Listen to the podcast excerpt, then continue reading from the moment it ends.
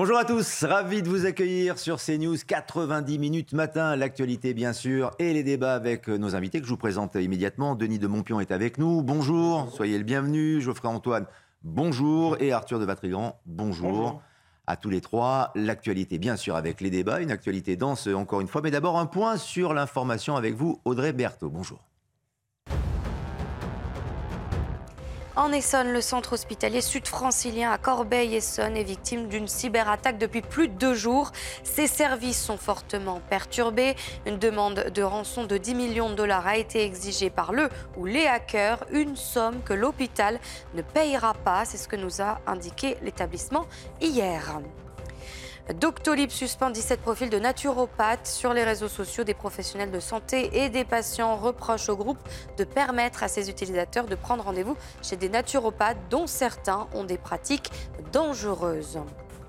Enfin, aux États-Unis, le sud du pays est frappé euh, par de fortes inondations. Au Texas, 195 sauvetages ont déjà eu lieu.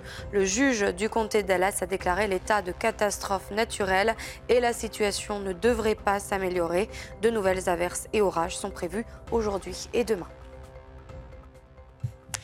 Et on reparle de l'affaire euh, Colantes qui fait débat, qui continue de faire euh, polémique, aux réactions évidemment dans, quelques instants, mais les évolutions de, cette affaire avec euh, notamment un détenu participant aux épreuves qui n'aurait pas dû être autorisé à participer avec les lourdes condamnations dont il fait l'objet. Comment une compétition qui visait à améliorer les conditions de vie en prison est devenue ce scandale d'État? Aujourd'hui, on y revient avec les explications d'Adrien Spiteri.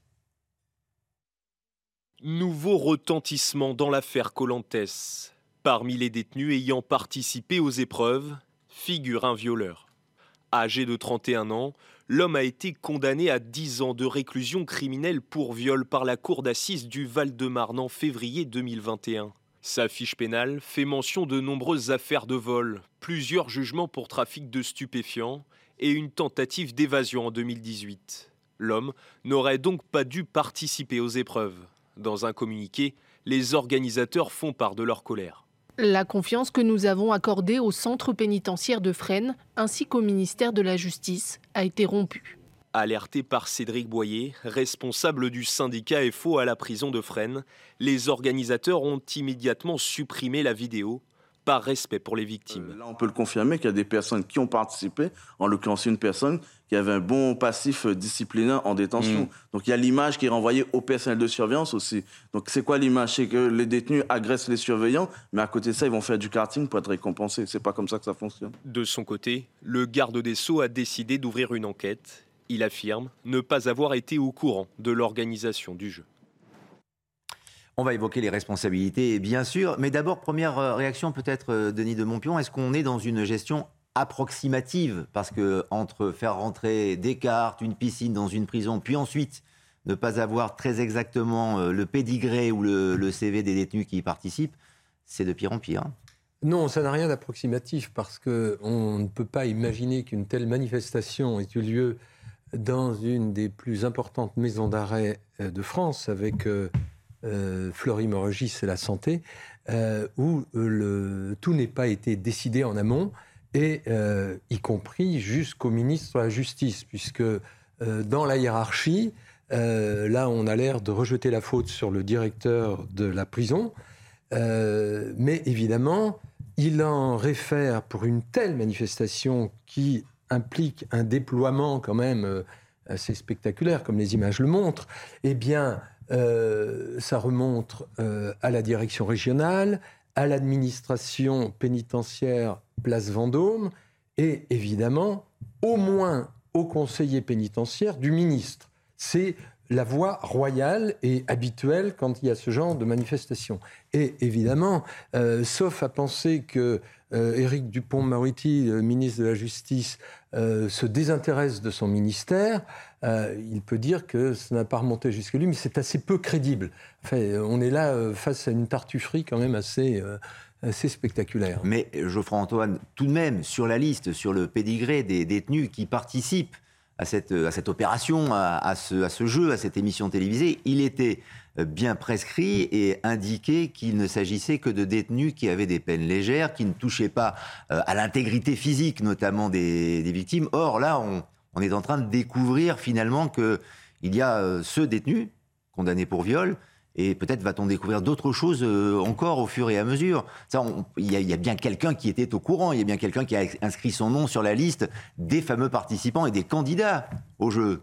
Mais certainement un fait d'incompétence, mais vous savez, aujourd'hui en prison, la plupart des gens qui sont incarcérés le sont pour des faits de violence. Quand vous n'êtes pas acteur de faits de violence, vous allez rarement en prison, en tout cas vous effectuez rarement votre peine. Mais en fait, ce que ça dit, toute cette histoire, vous avez vu un scandale d'État, c'est surtout un scandale du ministère de la Justice. Ce que ça dit, c'est en fait cette, mission qui a été celle de l'administration pénitentiaire, pardon, de tout, de tout sur la réinsertion, montre que c'est un échec total. Vous savez, en France, on a 31% de taux de récidive.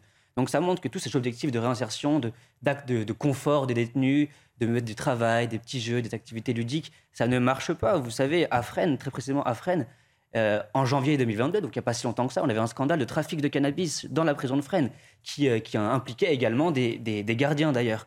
Donc en fait, ce que ça montre, c'est qu'à force d'avoir voulu insister sur le droit des détenus, je pense que la prison s'est fourvoyée. On n'est plus dans, la sanction, dans la mise à l'écart des incarcérés de la société, mais on est dans la réinsertion et on pense à l'après. On pense plus au présent.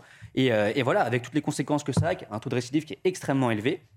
Euh, et puis il faut voir aussi le message qu'on envoie à la jeunesse, à tous ces jeunes qui pourraient potentiellement euh, être devenir de futurs délinquants dans les banlieues de France on leur dit bah regardez, vous allez aller en prison et en plus vous allez pouvoir jouer à Colantes avec des détenus, avec des gardiens de prison. Donc en fait, on enlève cette, ce message de dissuasion qui était quand même le message initial de la prison et on leur dit vous inquiétez pas, la prison c'est pas si grave que ça. Non seulement vous pourrez jouer à des jeux et en plus vous aurez accès à des PlayStation, vous aurez accès à des téléphones mobiles, vous pouvez même fumer du cannabis et ça on a les preuves de tout cela. Donc voilà, c'est ça. Il est là le scandale. C'est pas un scandale d'État, c'est un scandale de la gestion de nos prisons. Mais tout de même, euh, Arthur de Vatrigan, le, ministère euh, a validé, très vraisemblablement, une enquête a été demandée. Alors, est-ce que le ministre était au courant? Ça, c'est encore une autre question, mais a validé euh, cette opération. Mais ce détenu, condamné pour viol, le ministère n'a pas validé son, nom en conscience, tout de même. On ne peut pas l'imaginer. Ce serait terrible si c'était le cas. Là, on commence à enchaîner beaucoup de scandales. Quand on a eu, ah euh, rappelez-vous, sur la sécurité, le Stade de France, avec un ministre mis en tort. Là, on a un sujet sur la justice, donc le, on a toute la chaîne en fait des problèmes euh, en France aujourd'hui. Euh, concernant la, je reviens juste sur ce qu'a dit les organisateurs en disant euh, par rapport aux victimes, on enlève la vidéo. Mhm. Mais qui sont-ils pour dire quelles sont les bonnes et les mauvaises victimes? Qui sont-ils pour dire les crimes qui sont. Euh, pour hiérarchiser les crimes? Alors évidemment, un viol et un meurtre est pire qu'un viol, mais on sait très bien que l'accord, Arthur, c'est l'accord qui, qui, avait été établi, qui n'a pas été respecté. Voilà pourquoi ils ont retiré la vidéo. On va écouter d'ailleurs le producteur dans, dans, un instant, mais, je vous laisse, je laisse terminer. même de, de diffuser une vidéo déjà, c'est quelque chose qui, ne fonctionne pas. On ne diffuse pas une vidéo de prisonniers qui s'amusent vis-à-vis de toutes les victimes. On sait très bien, vous l'avez rappelé, que quand on va en prison, euh, c'est pas pour un vol de 40 bars, et généralement, c'est qu'on a fait, on a un casier un peu long au départ. Là, le problème, c'est qu'on a un échec et un buzz, euh, tout, un buzz qui est destructeur à tous les étages. Euh, premièrement, pour les victimes, évidemment, imaginez les violences ressenties pour euh, ceux qui imaginent ou qui voient leurs agresseurs faire du karting ou faire muse avec les gardiens de prison. Ensuite, c'est catastrophique pour l'image qui est renvoyée, pour les prisonniers eux-mêmes, parce qu'on sait très bien, euh, pour que quiconque qui a fait un peu d'études de criminologie ou qui a lu des études de criminologie, on sait très bien que les délinquants font une étude du bénéfice-risque en disant voilà, je vais prendre ce risque-là pour gagner temps et le risque c'est ça. Bah, si le risque c'est de faire du karting en prison, ça va pas être très dissuasif. Ensuite, pour toutes les personnes qui ont visité les prisons une fois ou qui ont celles qui ont pu rapporter ou faire un compte rendu des visites de prison, on sait très bien que ça s'appelle Club Med. On sait très bien qu'il y a une insalubrité, on sait très bien qu'il y a une surpopulation. Qui dit surpopulation dit une promiscuité, et forcément la question de la dignité même des prisonniers se pose. Sauf que le problème, quand vous faites ça, qu'est-ce que vous voulez être, comment voulez-vous être crédible ensuite pour dire on a un problème de moyens, on a un problème de dignité. Euh, il faut essayer d'investir pour que les prisonniers euh, euh, vivent dans un espace un, peu plus humain, avec un peu moins de promiscuité, avec un espace plus grand, avec plus d'intimité, avec tout ça. Et ensuite, le pire, évidemment, c'est du Dupont-Moretti. Vous avez le choix. Soit il est incompétent, soit c'est un menteur parce que le Figaro, nos confrères de Figaro ont révélé l'affaire en disant que le ministre de la Justice avait, le ministère de la Justice avait validé, mmh. le ministère de la Justice, mmh. le patron c'est Dupont-Moretti, on est d'accord Dupont-Moretti dit Je ne savais pas qu'il y ait du karting. Or, la vidéo qui a été diffusée a été validée par le ministère de, euh, le, par le ministère de la Justice. Sur la vidéo, on voit le karting. Donc, le ministère a validé le karting. Donc, soit il y a un problème de communication interne, il est incompétent, il faut se poser des questions, soit c'est un menteur. Voilà, et si ça s'est fait en conscience, là, encore une fois, euh, ça devient de, plus en plus grave. Sur la question des images que vous étiez en train euh, d'énoncer, sur l'antenne de, CNews, euh, le producteur explique pourquoi il a retiré ces images, parce qu'en effet, l'accord qui avait été trouvé entre l'association qui avait pour but aussi avec ce jeu de favoriser la, réinsertion des, prisonniers, dont les conditions de détention aussi, rappelons-le, sont, euh, compliquées euh, et difficiles. Écoutez-le, réaction. Il faut savoir que donc c'était une compétition sportive à but non lucratif pour des associations. Et en fait, le karting était simplement une continuité d'épreuves. Donc évidemment, sur les images qu'on peut voir à l'instant, on voit des, euh, détenus, euh, évidemment, sur, euh, sur des kartings. Le but, c'est aussi de, de, pendant un instant, en fait, de montrer un moment d'humanité entre justement les détenus, les surveillants et les jeunes de quartier, pouvoir permettre aussi aux détenus de s'évader un petit peu et, et pourquoi pas, le temps d'un instant, les faire sortir de ce cadre de la prison. Tout était dans les règles. donc, pour nous, on est un petit peu... Évidemment, on ne veut pas blâmer le ministère de la Justice, mais euh, quelque part, on ne s'attendait pas à ça. Disons que euh, personne ne prend position aujourd'hui. Euh, voilà, nous, on fait, on va dire, l'avocat du diable. On est obligé de défendre nos positions. On ne peut pas rester les médias parler et s'indigner alors que personne de l'organisation ne puisse dire des choses. Voilà. Le producteur, le producteur un, tout petit peu embarrassé tout de même. Ces images, en fait, Denis de Montpion, elles n'auraient jamais dû sortir ça aurait dû rester en interne, peut-être pour à, bah, vocation euh, euh, de réinsertion comme c'était prévu. C'est intéressant de voir qu'aujourd'hui, euh, le soi-disant travail de réinsertion tel qu'il est présenté passe par ce genre d'activité. Parce que jusqu'à présent, la réinsertion des détenus, ça consistait en quoi? Ça consistait souvent à leur trouver des petits boulots. Il y a des entreprises, vous savez, il y a des contrats passés entre des sociétés. Euh, l'administration pénitentiaire pour que les détenus qui le désirent, qui sont une infime euh, minorité hein, sur les 65 euh, ou 68 000 détenus actuellement derrière les barreaux, justement, euh, préparent leur sortie euh, avec un petit boulot. Alors, les petits boulots, ça peut aller. Euh, il y en a qui travaillaient pour des boîtes aéronautiques, d'autres, vous savez, ils mettent les barres de chocolat dans les emballages, ça dépend des établissements. Donc, ça, on peut considérer que ça, ça participe au travail de réinsertion. De réinsertion. Par ailleurs, il y a de tout temps, de tout temps, il y a eu dans les établissements pénitentiaires euh, quelle que soit d'ailleurs leur catégorie, maison d'arrêt, centrale ou autre, eh bien, euh, des activités, j'allais dire, ludiques. C'est-à-dire que vous avez des artistes, par exemple, qui, euh, pensez à Lavillier, à d'autres personnalités qui acceptent d'aller euh, dans les prisons pour chanter pour les détenus, etc. Tout, tout ça se fait, euh, euh, est très contrôlé par l'administration, par les surveillants. Donc, c'est pas nouveau. Mais là, c'est franchement une autre étape. C'est la production d'une émission. On fait entrer des caméras à, vocation de diffusion. Là, on a l'impression, on revient, vous savez, au jeu de Guilux Interville. Quoi, voyez, avec la vachette. Voilà, avec la vachette. Alors là, euh, euh, il y a une piscine. Ça demande, ça nécessite. Ça a un coût d'abord, ça nécessite une installation assez lourde mhm. et euh, qui plus est, ça requiert des conditions de sécurité bon, il faut espérer qu'elles ont été euh, respectées. Par ailleurs, sur le profil des détenus qui ont participé à, ce jeu, il semble qu'il y en ait deux, un violeur et un meurtrier. On n'a pas, pas vérifié encore pour le, pour le deuxième. Pour l'instant, officiellement, il y a le violeur. Euh, il se murmure en effet qu'il y aurait un deuxième détenu mais c'est un meurtrier, mais cette information n'a pas été vérifiée encore une fois. Les maisons vous savez, ce sont des établissements qui euh, accueillent les euh, prévenus euh, ou les condamnés en première instance euh, dans l'attente d'un jugement définitif. Donc, vous pouvez avoir des gens qui sont des voleurs à la tire, qui risquent pas grand-chose. vous pouvez avoir tout type de profil. alors évidemment, quand vous avez des terroristes, ils sont un peu mis à l'écart au sein des établissements. Et puis là, il semble que ce violeur a, été, a été condamné donc en première instance, mais il a évidemment possibilité de faire appel et que son dossier soit ensuite examiné par la Cour de cassation. Et ce n'est qu'à ce moment-là que sa condamnation sera définitive et qu'il ira dans une maison centrale ou dans un centre de détention. Donc vous voyez, euh, cette espèce de promiscuité aujourd'hui qui peut être choquante, et euh, malheureusement, euh, c'est intrinsèque au fonctionnement des maisons d'arrêt même à la question quel est le degré de responsabilité du ministre lui-même, Éric euh, Dupont-Moretti C'est vraiment une question à laquelle vous allez répondre dans, quelques instants, mais qui se pose depuis plusieurs heures, voire plusieurs jours depuis la sortie de l'affaire. Il a réagi très vite, en effet, en disant qu'il n'était pas au courant et qu'il avait euh, diligenté une enquête dont on attend le résultat pour l'instant. La question a été posée au porte-parole du gouvernement, Olivier Véran, sur France Inter ce matin. Ni le cabinet du ministre de la Justice, ni même le directeur central de l'administration pénitentiaire. C'était validé par l'administration pénitentiaire. oui, par la prison de Fresnes, c'est-à-dire le directeur de la prison de Fresnes, mais le cabinet, contrairement à ce que j'ai pu lire, en tout cas je m'en suis entretenu avec Éric Dupont-Moretti, qui me l'a confirmé, n'était certainement pas au fait qu'il y aurait une course de cartes ou une piscine construite temporairement dans la prison de Fresnes je, comprends que ça mette en tension euh, les Français, à commencer par les victimes, les forces de l'ordre et plus généralement euh, les Français.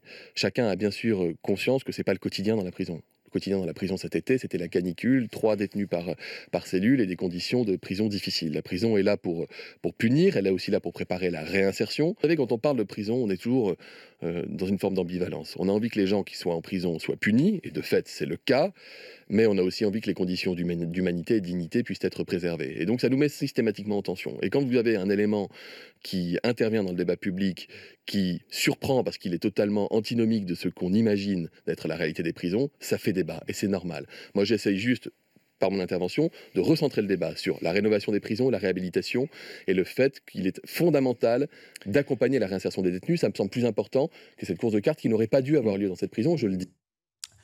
Geoffroy-Antoine, difficile de défendre Éric Dupont-Moretti quand on est le porte-parole du gouvernement ou un, ministre du gouvernement dans cette situation-là aujourd'hui Au regard de son bilan, effectivement, il est difficile de le défendre. Mais maintenant qu'Éric Dupond-Moretti n'est pas signé de sa main, vous savez, le, la validation pour diffuser ces images, peut-être, mais c'est comme ça que ça fonctionne au gouvernement, c'est plus les ministres, c'est surtout les cabinets, les conseillers, etc. C'est comme ça que ça fonctionne.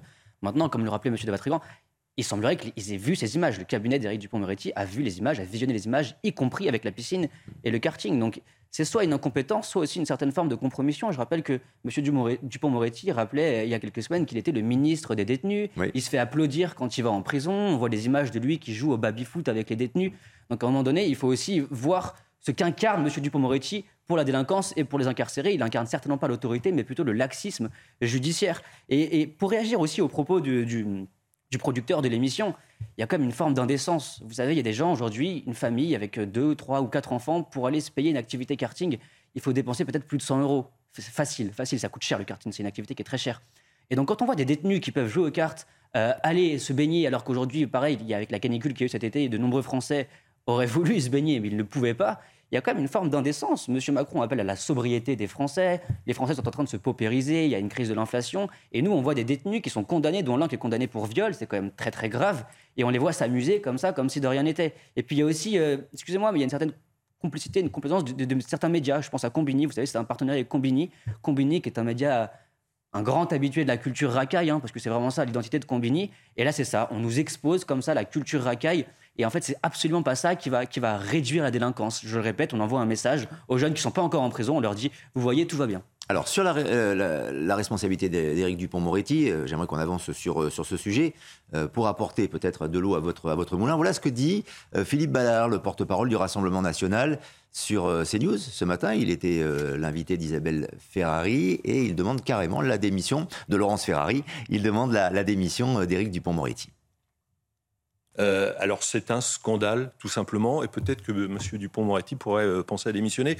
Gérald Darmanin vous demandez la démission de bah, M. Dupond-Moretti ce matin Il pourrait peut-être quand même euh, réfléchir à la question. Alors vous me direz, Gérald Darmanin, après le scandale du Stade de France, euh, n'a pas démissionné non plus. Donc je pense que c'est un peu la marque de fabrique. Vous faites un parallèle entre ce qui s'est passé au Stade de France oui, on peut et l'irresponsabilité du ministre, pareil. Oui, parce euh, qu'ils ont menti. enfin, ils ont menti. Alors soit ils ont menti parce qu'on leur a pas donné les informations, ce qu'on a du mal à croire, ou alors ils ont essayé de cacher la vérité, ce qu'avait fait M. Darmanin, et puis ils ont failli dans leur mission tout simplement. Donc ça fait quand même deux bonnes raisons pour démissionner Arthur de Vatrigan, Éric Dupont-Moretti doit-il démissionner? La bah, situation est-elle intenable? On ne demande pas une démission, on demande euh, qu'il soit viré. La démission, c'est quelqu'un qui. on, démissionne tout seul. Voilà. Donc c'est soit dit, il faut qu'Emmanuel Macron le vire, mais on ne demande pas que. Voilà. La démission, c'est on, on, décide tout seul, comme un grand, euh, pour l'honneur et pour plein de choses, de démissionner. Bon, on a souvent l'opposition politique, a souvent l'habitude de demander la démission. Il ne faut pas trop abuser à chaque fois de vouloir virer les ministres. Euh, même si là, on va attendre évidemment la fin de l'enquête que Eric Dupont-Moretti va mener lui-même sur son propre cabinet. Donc ça va être assez intéressant. Mais encore une fois, sur la vidéo, si on, croit nos confrères de Figaro, et je les crois, la vidéo, à la sortie de la vidéo a été repoussée par, euh, à la demande du ministère de la Justice parce qu'il voulait vérifier que ça, répondait bien à toutes les. qu'on ne divulguait pas d'informations ou de, choses qui pouvaient mettre en danger euh, les gardiens, la prison, les directeurs, ce que vous voulez. Donc, encore une fois, tout a été vu, tout a été validé. Et euh, si Dupont-Moretti n'a pas lui-même validé la vidéo, dire, peu importe, en fait, il est chef il est responsable, c'est tout. Et si c'est son sbire, c'est son attaché de presse, son collaborateur, son adjoint, son directeur de cabinet, le responsable, c'est le ministre. Mais euh, ce qui est important, c'est euh, il y, a un vrai sujet politique en fait, parce que rappelez-vous, au moment de la, la réélection d'Emmanuel Macron, euh, le maintien direct du Pont-Moretti était plutôt incertain ou peu, peu misé sur son maintien en tant que garde des Sceaux, parce qu'on sait qu'il y a un il y a un conflit où il y a en même temps qui commence à devenir compliqué entre le côté rigoriste, un peu répressif de Gérald Darmanin et justement le côté ministre euh, des prisonniers et non des victimes, comme il se déclarait lui-même, euh, de Eric Dupont-Moretti. Et là, la question, c'est comment politiquement ça va tenir? Parce que politiquement, Gérald Darmanin, on voit qu'il commence à donner des gros coups de menton, à affirmer des choses qui idéologiquement et philosophiquement sont en, opposition politique avec ce que pense Éric Dupont-Moretti. Et Éric Dupont-Moretti est fragilisé. Hmm. Donc, politiquement, il va se passer des choses. Je pense que ça va être compliqué pour euh, Emmanuel Macron de tenir les deux bouts de la corde, même si euh, on sait que euh, c'est son sport favori, le en même temps. Là, ça va devenir compliqué parce que pour pouvoir mettre des actes sur des phrases fortes, il faut de la légitimité, il faut de la crédibilité. Et celle de Dupont-Moretti, sérieusement à mâcher, comme celle de Gérald Darmanin après ce qui s'est passé au Stade de France. Mais les vous dites pardon, mais il va falloir être crédible maintenant. Darmanin a été maintenu quand même par Macron après le remaniement, au même titre qu'Olivier Véran, qui était pourtant de ministre particulièrement contesté par les Français. Mais sauf que Gérald Darmanin explique maintenant des choses très fortes qu'il ne disait pas. Euh, on dit, entre dire et faire, il y a une différence. Euh, les personnes qui sont plutôt sensibles à ça euh, se souviennent encore de Nicolas Sarkozy. Donc, je veux dire, c'est pas des, des, lapins de trois semaines. Hein. Il, va falloir des actes maintenant. Et Gérald Darmanin manque de crédibilité depuis le Stade de France. Alors, sortie publique cet après-midi d'Éric Dupont-Moretti, qui était prévue déjà bien avant euh, cette affaire, dans le cadre euh, de la rénovation des, prisons, et, notamment le plan demandé par le président de la République, euh, qui avait été initié au Beaumet, notamment avec des nouvelles places de, dans, les, dans les prisons, dans les maisons de, détention. Il sera donc à Fleury-Mérogis cet après-midi. Pas impossible qu'il ait une prise de parole sur, sur le sujet, ça semble, ça semble inévitable. On avance encore dans l'actualité avec un nouveau refus d'obtempérer près de Marseille. à Vitrolles, c'est un conducteur qui a carrément foncé sur les policiers, quatre d'entre eux ont été euh, légèrement blessés, Mathieu Rio et Alexis Vallée. Dimanche soir, vers 23h30, des policiers tentent de contrôler un automobiliste. Le conducteur refuse d'obtempérer. Dans sa fuite, il percute un autre véhicule de police à l'arrêt, blessant les quatre occupants. Voici l'état de la voiture. Le chauffeur et le passager ont été interpellés à Marseille dans la fourgonnette, les policiers découvrent une cuve de gasoil. Une nouvelle affaire qui scandalise Rudy Mana, délégué Alliance Police. On a affaire à des, dizaines de refus de tempérer sur Marseille et sur les, villes environnantes de Marseille, malheureusement. On se rend compte que ces individus n'ont plus peur de rien, on se rend compte qu'ils n'ont plus peur d'aucune sanction et ils sont prêts à blesser des policiers pour s'en sortir. Donc on a besoin d'avoir une vraie réponse pénale derrière on a besoin euh, d'être aidé dans tout ça parce qu'on se rend compte que de plus en plus d'individus sont en capacité de, commettre ce genre de délit pensant que c'est gratuit. Et ça, ça devient totalement insupportable. Deux individus ont été interpellés. Le premier déclare être né à Alger en 1985. Visé par un arrêté d'expulsion, il était inscrit au fichier des personnes recherchées. Le second est de nationalité marocaine. Il affirme être né en 1991. Phénomène inquiétant tout de même, euh, Denis de Montpion, avec ce refus d'obtempérer qui est en train euh, de devenir de, plus en plus euh, fréquent. On dénombre notamment un refus d'obtempérer en France toutes les 20 minutes. Oui, c'est 20 minutes. on voit de plus en plus la, pression qui est mise sur les policiers. D'ailleurs, il n'y a pas si longtemps, il y, en a deux qui ont réagi. Une voiture a foncé sur eux. ils ont tiré alors qu'ils avaient été heurtés et ils ont tué les, les deux, euh, enfin, le conducteur et le passager.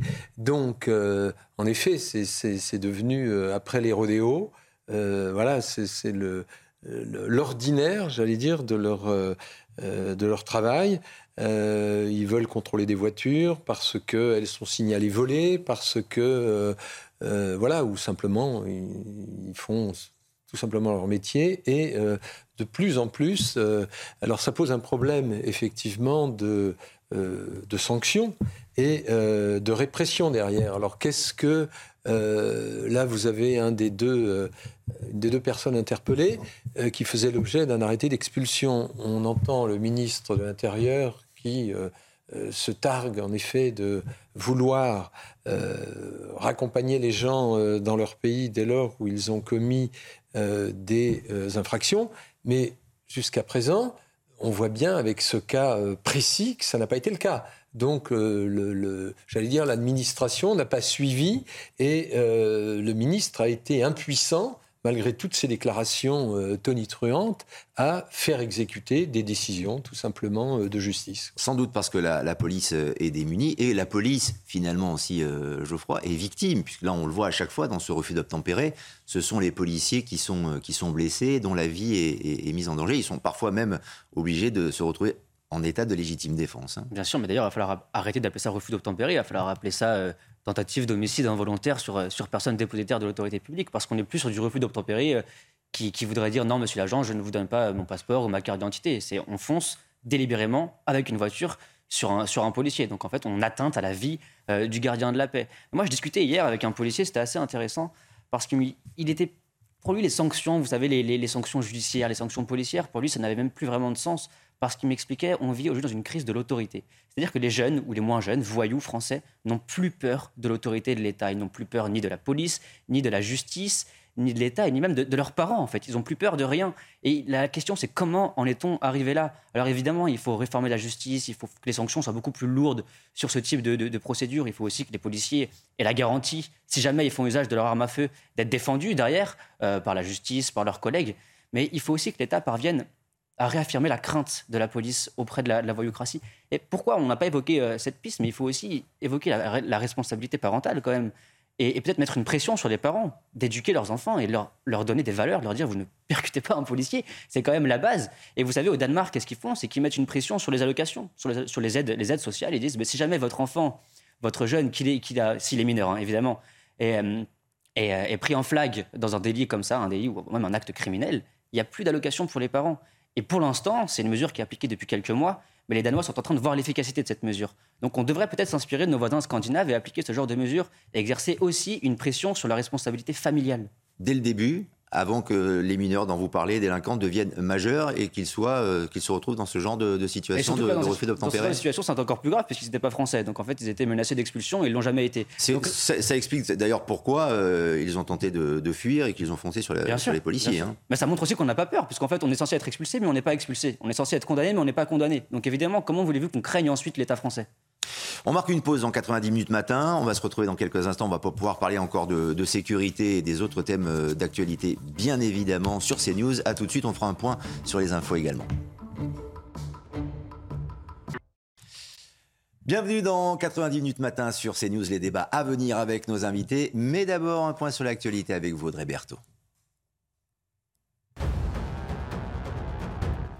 Près de 1300 traversées illégales de la Manche en une journée hier, c'est un record.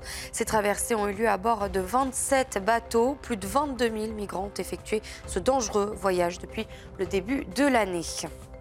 Le prix du gasoil, il repart à la hausse en France. Cette augmentation met fin aux deux mois durant lesquels le prix a baissé. Regardez les derniers chiffres. Aujourd'hui, euh, le litre de gasoil coûte en moyenne 1,88€, le litre de samplon 95, en moyenne 1,78€ et le samplon 98, 1,84€. Faire du sport régulièrement limite les risques d'attraper le Covid et de développer une forme grave. C'est le résultat d'une analyse publiée aujourd'hui dans une revue scientifique britannique. Les scientifiques conseillent de faire du sport deux heures et demie par semaine. Et tout de suite, c'est l'heure de votre chronique santé sur CNews. Pour tous vos projets, pensez Citia Immobilier, bien chez soi.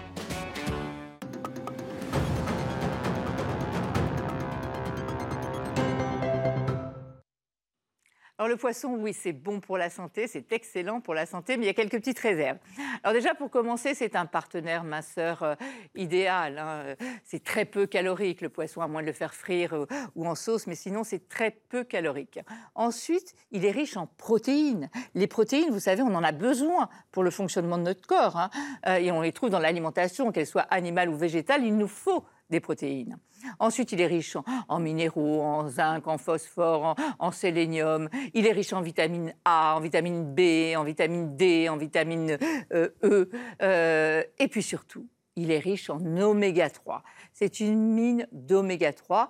Les oméga 3, c'est ce qu'on appelle des acides gras essentiels que l'on trouve dans l'alimentation, que notre corps ne sait pas fabriquer.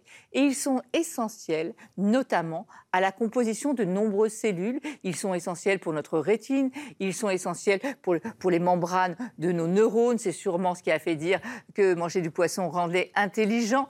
Euh, et donc ces acides gras essentiels ont des propriétés incroyables sur notre santé. Ils sont capables de faire baisser ce qu'on appelle les mauvaises graisses, les triglycérides, de diminuer la tension artérielle, de diminuer le risque de faire des accidents vasculaires cérébraux, de diminuer les maladies, le risque de faire des maladies cardiovasculaires. Donc on le voit, un partenaire santé idéal. Mais effectivement, l'agence recommande de ne consommer du poisson que deux fois par semaine. Pourquoi? Parce que les poissons sont des bio accumulateurs. Ils peuvent accumuler différents polluants comme des métaux lourds, du méthylmercure, des PCB. Et donc tout ça, effectivement, c'est mauvais pour notre santé. Donc dans les recommandations de l'agence, il est demandé d'alterner des poissons gras et des poissons maigres des poissons gras comme le saumon, comme le maquereau, euh, sardines, euh, hareng, euh, et des poissons maigres comme le cabillaud, le colin, la sole. Donc on alterne tout ça. Il est déconseillé aussi de manger du poisson pour les femmes enceintes, justement pour ne pas risquer de polluer euh, leur fœtus. Et sinon, vous alternez. Et un petit conseil, préférez les petits poissons qui sont beaucoup moins pollués que les gros poissons qui ont vécu longtemps, qui ont accumulé plein de polluants dans leur chair. C'était votre programme avec Citia Immobilier. Pour tous vos projets, pensez Citia Immobilier, bien chez soi. Retour sur le plateau de 90 minutes matin sur CNews, en direct bien sûr avec nos invités Denis Demontpion, Geoffroy Antoine et Arthur de Vatrigan pour parler maintenant de la visite à Mayotte, dans le département ultramarin de, Mayotte, du ministre de l'Intérieur Gérald Darmanin, qui a annoncé vouloir durcir l'attribution de la nationalité française aux enfants nés sur l'île. Et face à la délinquance, hier, le ministre a fait une autre annonce qui fait beaucoup parler, la volonté de créer des lieux de rééducation ou de redressement pour les mineurs. Les explications d'Adrien Spiteri. À Mayotte, Gérald Darmanin multiplie les propositions. Hier, le ministre de l'Intérieur a annoncé vouloir ouvrir des lieux de redressement pour les mineurs délinquants. Le président de la République, dans sa campagne, a proposé des lieux encadrés par des militaires qui sont des lieux de rééducation, de redressement d'une partie des enfants, des adolescents très jeunes qui n'ont pas de parents ou si peu. Selon lui, policiers et gendarmes seraient régulièrement attaqués sur l'île par des mineurs armés de haches ou de machettes. Des enfants âgés de moins de 13 ans, trop jeunes pour aller en prison. Aujourd'hui, les magistrats, et c'est bien normal, les libèrent, puisqu'on ne met pas les enfants en prison. Mais il faut pourtant leur offrir un lieu de sanction et d'éducation. Il assure que des propositions sur le sujet seront faites dès la semaine prochaine au président de la République il faut préciser qu'à Mayotte, euh, il y a une véritable délinquance des mineurs, même des enfants de 10 ou 11 ans qui sont armés de machettes euh, et, qui, euh, et qui agressent, ce qui explique donc cette proposition du ministre de, l'Intérieur. Alors, il y a la, terminologie, évidemment, la syntaxe, la sémantique, mm. lieu de redressement, mais on a un peu le, sentiment, Arthur de Vatrigan, que c'est le retour des maisons de correction, en quelque sorte. Ou le retour Bien du réel. au XXe ou au XIXe siècle. Ça peut être aussi le retour du réel. Alors, euh, la question que je pose, c'est pourquoi que Mayotte? Euh, Certes, il y a une, délinquance plus importante, mais, Mayotte n'a pas le monopole de la délinquance juvénile. Malheureusement, euh, en métropole aussi, il y a ces problèmes-là. Donc, il faudrait peut-être réfléchir à une plus grande échelle. en France, on a quand même deux problèmes principaux. Le premier problème, c'est la négation du réel vous savez, le réel est souvent qualifié d'extrême droite. Donc c'est compliqué de faire des bonnes analyses et de trouver des bonnes solutions quand le réel est nié. Et le deuxième problème, c'est quand le réel n'est pas nié, on essaye toujours d'adapter le réel à nos moyens forcément, ça ne marche pas non plus. L'exemple type, c'est justement les prisons. On n'a pas de place de prison. Donc, qu'est-ce qu'on fait? On passe son temps à faire des décrets ou des circulaires en loose day pour dire surtout n'enfermez pas parce qu'on n'a pas les places. Là, ce qui est intéressant avec Gérald Darmanin, c'est qu'il il emploie des mots forts, mais des mots qui correspondent à la réalité. Dire des camps de, redressement ou des lieux de rééducation, c'est de ça dont on parle. Dire quand la, la famille est défaillante. Et ça peut arriver pour plein de raisons. Euh, et quand les enfants, ces mineurs-là, sont dangereux et délinquants, évidemment que c'est au pouvoir public de prendre des mesures fortes et d'agir. On a souvent reproché à l'État d'intervenir dans l'éducation quand il ne le fallait pas, de faire de l'intrusion dans la vie privée des Français euh, et de se taire quand il y avait des vrais soucis. Là, il y a des vrais problèmes, évidemment. Alors, il faudra toujours déterminer si la, responsabilité des parents, parce que les parents peuvent être responsables, ça peut être par euh, euh lâcheté, par fainéantise, parce que vous voulez, qui fait qu'ils n'interviennent pas, mais aussi une réalité, c'est que, euh, notamment dans les familles monoparentales, bah, c'est très compliqué de pouvoir assumer, euh, d'apporter un salaire et en même temps d'apporter, de, transmettre l'éducation. Enfin, vous savez, la justice pénale des mineurs a longtemps été rester sur l'ordonnance du 2 février 45. Euh, comme si les enfants de 1950 étaient les mêmes qu'aujourd'hui. Euh, fin de la blague. En mars 2021, il y a eu un nouveau code de justice pénale des mineurs, donc on se dit euh, qui rentre en vigueur, bonne nouvelle. Sauf que quand on regarde un peu plus près, la grande nouveauté de la réforme, c'est d'accélérer la réponse pénale. Autrement dire, la sanction va arriver en un an au lieu d'arriver en deux ans. Mais si la sanction, c'est travail d'intérêt général ou euh, un rappel à la loi, ça n'a pas changé grand-chose. Donc là, Darmanin, pour une fois, ou en tout cas depuis quelques semaines, commence à se, réveiller un peu et pose des mots forts sur une réalité qui est forte. Donc maintenant, encore une fois, les paroles, on verra pour les actes. Même si euh, les déclarations politiques sont, partagées, les réponses à cette proposition de, Gérald Darmanin, vous avez vu passer les, messages notamment, et pourquoi pas rouvrir le, bagne de, Cayenne, c'est le mépris de la jeunesse. Sauf qu'en effet, sur cette île de, Mayotte principalement, et après on peut voir si on faudrait l'étendre au reste du, territoire, mais sur cette île de, Mayotte, la jeunesse et des enfants, ce sont des enfants, des enfants jeunes, euh, sont euh, particulièrement euh, ensauvagés en quelque sorte. Hein. alors c'est vrai que sous le vocabulaire utilisé par le ministre, c'est un vocabulaire hésitant d'ailleurs parce qu'il a parlé de lieu de rééducation qui renvoie d'ailleurs un peu au, camp de rééducation soviétique, vous savez, quand les gens pensaient pas euh, comme Staline et, le parti, hop, on les mettait dans des, dans des camps pour euh, voilà, qu'ils pensent euh, correctement. Donc c'est peut-être une, simple faute de langage. quant au lieu de redressement, en effet, ça renvoie un peu aux colonies pénitentiaires et maisons de correction, etc., qui ont existé jusqu'à l'ordonnance de 45, en effet, qui a été d'ailleurs euh, comment dirais-je, prise par le général de Gaulle tout de suite après la guerre. Hein. il était euh, euh, président du gouvernement provisoire et il avait fait le pari. Alors, il faut rappeler aussi le contexte à l'époque. les communistes étaient très présents dans le paysage politique et donc ils avaient beaucoup pesé sur la décision du général de Gaulle afin que ce soit l'éducation qui prime sur la répression pour les mineurs, n'est-ce pas? Mais euh, vous le disiez tout à l'heure, euh, on le voit à Mayotte, ce sont des enfants. Quand on a 10, 11, 12 ans, euh, qu'on manie la machette, la hache et j'en passe, c'est un autre problème qui se pose. Et l'autre problème qui se pose, c'est la responsabilité parentale, puisque on n'en parle pas. Mais où sont les parents? Est-ce que sont des gosses euh, qui ont été, qui viennent des Comores, puisque vous savez que sur une population de 350 à 400 000, on ne sait pas d'ailleurs exactement combien il y a d'habitants sur euh, ce 101e département.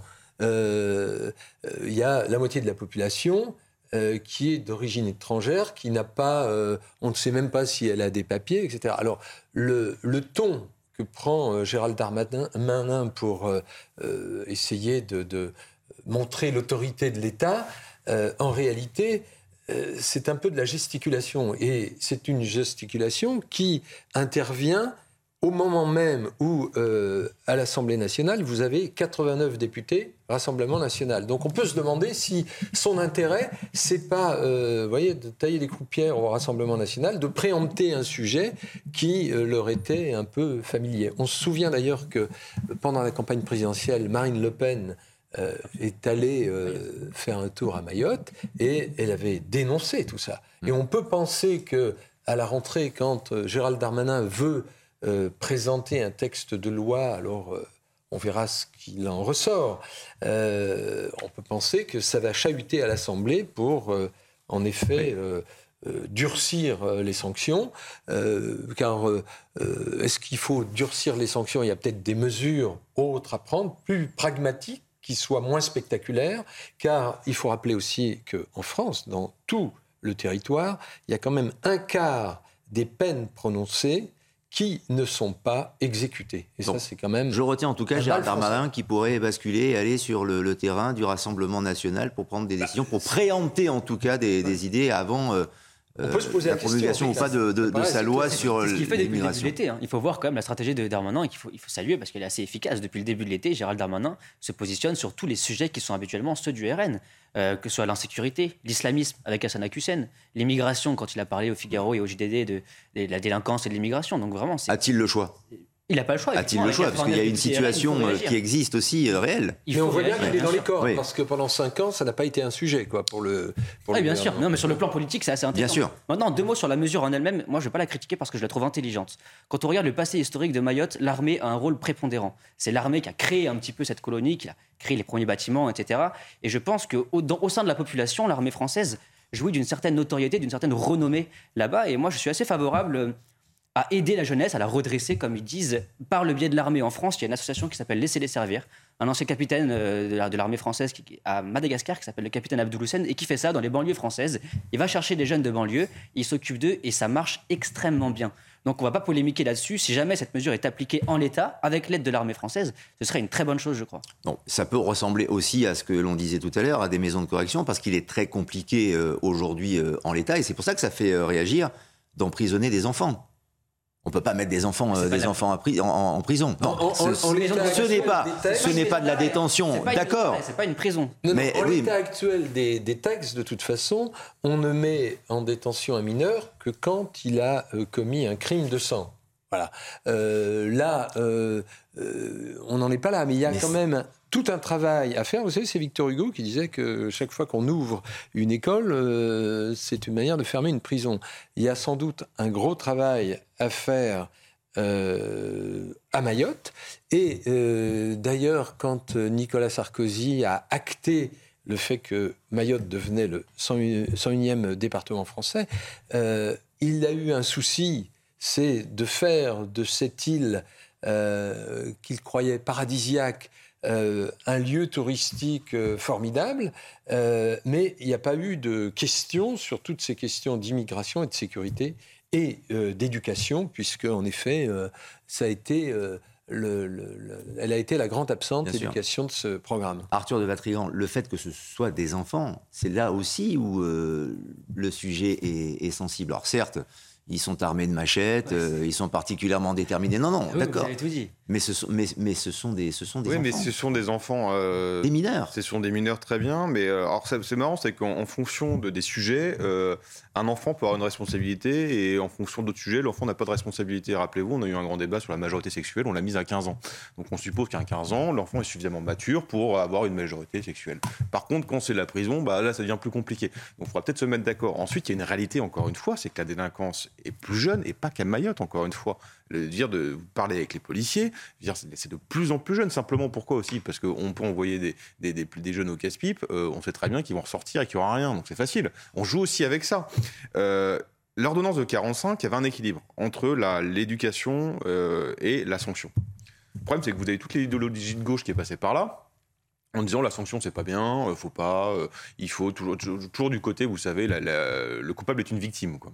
Et donc le problème de cette idéologie, c'est qu'elle fait tellement de ravages qu'aujourd'hui, bah, c'est compliqué de retrouver cet équilibre-là de euh, sanctions et, euh, euh, et, et, éducation, ou en tout cas resocialisation et réinsertion.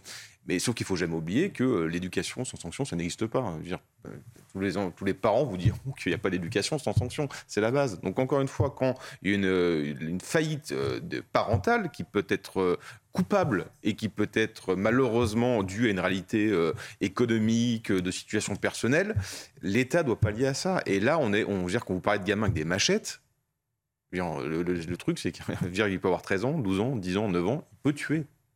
Donc on sait quoi? Non, non, mais la, délinquance sur l'île de Mayotte, euh, est, évidemment, est, déferlante. C'est un vrai, vrai problème. Et pas que sur l'île de Mayotte, encore une fois. Absolument. Euh, c'est pour ça qu'on on se demande tout de même si euh, ce qu'est en train de faire Gérald Darmanin avec l'île de Mayotte n'est pas tout simplement un, laboratoire, déjà sur, euh, sur le droit du sol, sur la réforme du, droit du sol qu'il va mettre en place, mais également donc avec le retour de ces lieux, de ces maisons de, correction ou de ces lieux de, redressement. Est-ce que cela veut dire que cela pourrait s'étendre, que ce serait un préambule, en fait, euh, euh, au reste du territoire hein? Il y, a eu de la, délinquance des mineurs, ne date pas d'hier, ni même du Covid, comme on l'entend ici et là, puisque les chiffres dès 2019 montraient qu'il y avait une augmentation euh, assez euh, notable euh, des faits de délinquance par de jeunes mineurs. Hein. Je n'entends pas les mineurs de 17, 18 ans, etc. Bon, il y a des villes, je me souviens, une ville comme Orléans, son maire, Serge Groard, avait à l'époque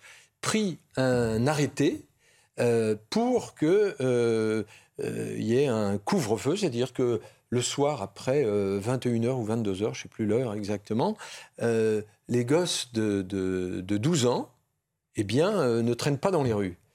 Et ce qui a été frappant, ça a été. Alors à l'époque, ça a été un tollé. Il y a toute une presse qui s'est érigée contre cette atteinte aux libertés, etc. etc. moi, je suis pour la liberté aussi des gamins, il n'y a pas de doute. Mais que font-ils à 12 ans dans les rues? Eh bien, je vais vous dire qu'en un an, le problème a été réglé car les euh, parents, les mères isolées, comme on les appelle souvent, euh, qui ne savaient pas comment gérer leurs rejetons, se sont retrouvés, grâce à l'appui euh, de la municipalité, en mesure de mettre les gosses au lit beaucoup plus tôt qu'ils avaient l'habitude de le faire. Donc, vous voyez, il n'y a pas forcément besoin d'user d'un vocabulaire martial comme le fait le ministre de l'Intérieur. Il y a parfois peut-être des, décisions beaucoup plus pragmatiques à prendre pour euh, lutter contre ces phénomènes. Savez-vous, rapide tour de table, quelle est la délinquance euh, de demain, voire d'aujourd'hui? C'est la cyberattaque, la cybersécurité, absolument. C'est ce qu'avait dit d'ailleurs, on l'entendra tout à l'heure, ici même, euh, Gérald Darmanin, qui l'avait anticipé, mais c'est vrai que là, aujourd'hui, on est pleinement dans, dans, cette actualité, de plein pied en tout cas, avec le centre hospitalier de Corbeil-Essonne, qui est visé par une cyberattaque depuis samedi. L'établissement euh, tourne au ralenti avec euh, tout ce que cela implique, bien sûr. Une rançon de 10 millions de dollars a été exigée. L'hôpital refuse de la payer. Corbeil-Essonne n'est pas le premier établissement de santé à subir une cyberattaque. Explication d'Amina Tadem. Cette année, au moins 11 établissements de santé ont été victimes de piratage via logiciel rançonneur. Dans le contexte d'un hôpital, lutter contre un piratage est extrêmement complexe du fait de ses nombreux systèmes des systèmes qui vont faire l'accueil des patients, des systèmes pour la radiologie, pour les scanners, des systèmes pour le suivi des patients quand ils sont hospitalisés. Pour limiter le risque d'une cyberattaque, il y a par exemple la sensibilisation auprès du personnel médical. Pour qu'ils ne cliquent pas sur un email qui puisse être piégé ou qu'ils n'aillent pas sur des sites web qui soient dangereux. Et pour faire ça, bah, il faut euh, avoir un responsable cybersécurité euh, qui justement va avoir euh, les moyens nécessaires pour synchroniser toutes ces actions si les moyens pour lutter contre les cyberattaques évoluent, l'expert reconnaît que le risque zéro n'existe pas. Les auteurs de piratage de données risquent deux ans de prison et 60 000 euros d'amende. Avec évidemment des opérations euh, reportées, des patients, des malades euh, qui ont été euh, répercutés sur d'autres établissements, sur d'autres hôpitaux. Et surtout, Geoffroy Antoine, c'est que là, l'agresseur est insidieux c'est très très compliqué, ça fait peur quoi, c'est très compliqué d'anticiper et même de se protéger totalement à, 100% contre ce genre d'attaque. C'est le principe du cyber, c'est-à-dire qu'il y a des assaillants, mais vous ne les voyez pas, vous ne les connaissez pas, ils sont anonymes, en fait c'est des lignes de code. Donc c'est très dangereux. Vous savez, il y, a un, rapport sénatorial qui était paru il y a quelques années, qui rendait compte en fait de, ce qu'avait dit la DGSI, donc la Direction générale de la sécurité intérieure, et qui montrait que les infrastructures françaises, notamment les hôpitaux, a été vraiment très très exposées au risque cyber. On sait aussi que les Chinois et les Russes tentent euh, très fréquemment d'attaquer justement nos infrastructures. Ils testent en fait, ils testent la résilience de, nos institutions publiques euh, pour, résister en fait à ce, type de, cyberattaque. là, en l'occurrence, il semblerait que ce soit revendiqué puisqu'il y a une demande de rançon, donc un grand sur la délinquance. Mais le risque international de la part d'autres pays qui attaquent nos infrastructures, il est réel. il est réel. Il y a un grand euh, géopolitologue américain qui s'appelle Paul Mersheimer et qui expliquait là tout récemment qu'en fait, peut-être que la grande menace pour une troisième guerre mondiale, en fait, ce sera justement ça, ce sera la, la cyberattaque. C'est-à-dire qu'une cyberattaque généralisée sur les infrastructures d'un pays peuvent le paralyser complètement. On pourrait aujourd'hui paralyser, bon la France quand même peut-être pas, mais des petits pays, des petits pays assez peu développés, on peut le paralyser. On paralyse les banques, on paralyse les hôpitaux, les commissariats de police, les sites gouvernementaux, et c'est la catastrophe. Ça s'est passé en Ukraine. Quand les Russes envahissent l'Ukraine, ils ont paralysé 12 sites gouvernementaux euh, du gouvernement ukrainien. Donc en fait, la question qu'il faut se poser, évidemment, là, il faut réagir, mais il faut aussi anticiper l'avenir et euh, trouver un moyen, une réponse technologique et aussi euh, humaine, matière grise, pour faire en sorte de préserver nos institutions publiques de ce type d'attaque. C'est très important puisque c'est l'avenir d'abord de la délinquance, comme vous le disiez, mais aussi de la guerre. il y a une vraie euh, prévention, en tout cas euh, avec euh, ce qui se passe à, Corbeil-Essonne. Il y a peut-être un, appel à l'aide ou une prise de conscience à, avoir, comme le dit d'ailleurs Bruno Piriou, qui est le maire de Corbeil-Essonne, assez inquiet tout de même hein, pour la longévité de son hôpital. C'est important d'abord que toutes les institutions de notre pays dénoncent de tels faits. Voilà, nous sommes dans un, hôpital qui accueille euh, plus de, de, 1000 lits. C'est un des plus grands hôpitaux euh, d'Île-de-France, 3600 agents qui travaillent euh, ici. Et donc, on en, toute attaque criminelle est condamnable. Mais là, on, prend en otage la vie de patients et c'est important qu'on on le dénonce d'abord pour mesurer la gravité. C'est impensable. Il y a des personnes qui attendent des examens, euh, on ne peut pas les faire, toute l'imagerie médicale est remise en, question. Oui, il y a beaucoup de choses qui sont remises en question. Comme je le disais tout à l'heure, ce sont des attaques qui sont totalement insidieuses. On a essayé de savoir quand même euh, ce qu'il a pu se passer. Et euh, Nicolas Arpagian, qui est spécialiste de cybersécurité, c'est sur le plateau de CNews ce matin. Écoutez, voilà ce qui a pu se passer et ce qui peut vous arriver aussi demain. Hein. À nous tous, d'ailleurs. Écoutez. Quelqu'un dans l'hôpital, un utilisateur, a cliqué sur un lien, activé une pièce jointe qui a été reçue de manière euh, totalement banale dans les correspondances du quotidien et que ça a suscité le chiffrement. Donc vous rendez inaccessibles des données qui d'habitude sont nécessaires au bon fonctionnement du système, que ce soit pour gérer les plateaux opératoires, que ce soit pour accéder aux dossiers médicaux des patients, à la facturation, enfin tout ce qui fait la vie numérisée d'une organisation moderne. Mmh. Si par exemple c'est par le système de messagerie de quelqu'un du service euh, comptabilité qui a cliqué sur un lien, bah, il faudrait pouvoir cantonner cette infection à ce strict département pour éviter que l'ensemble de l'organisation soit paralysé. Denis de Montpion, il ne faut plus cliquer. Il ne faut plus utiliser les téléphones et il ne faut plus avoir de réseaux sociaux. Il faut, être vigilant. D'ailleurs, on le sait depuis qu'il y a des hackers qui essaient de entrer dans des sites. Il y en a qui l'ont fait avec le, les ministères de la Défense, aussi bien aux États-Unis qu'en France qu'ailleurs. Euh, eh bien, euh, euh, vous savez que les services de sécurité aujourd'hui embauchent même vous savez, c'est un peu l'histoire de Vidocq, qui était ce grand délinquant euh, du 19e siècle et puis finalement qui est devenu le meilleur euh, euh, policier, directeur de la police. chef de la police. Il a été même le directeur de la police, voilà. Et bah, aujourd'hui, le support est informatique. Les attaques peuvent venir aussi bien de Russie que d'Andorre ou que de Monaco d'ailleurs.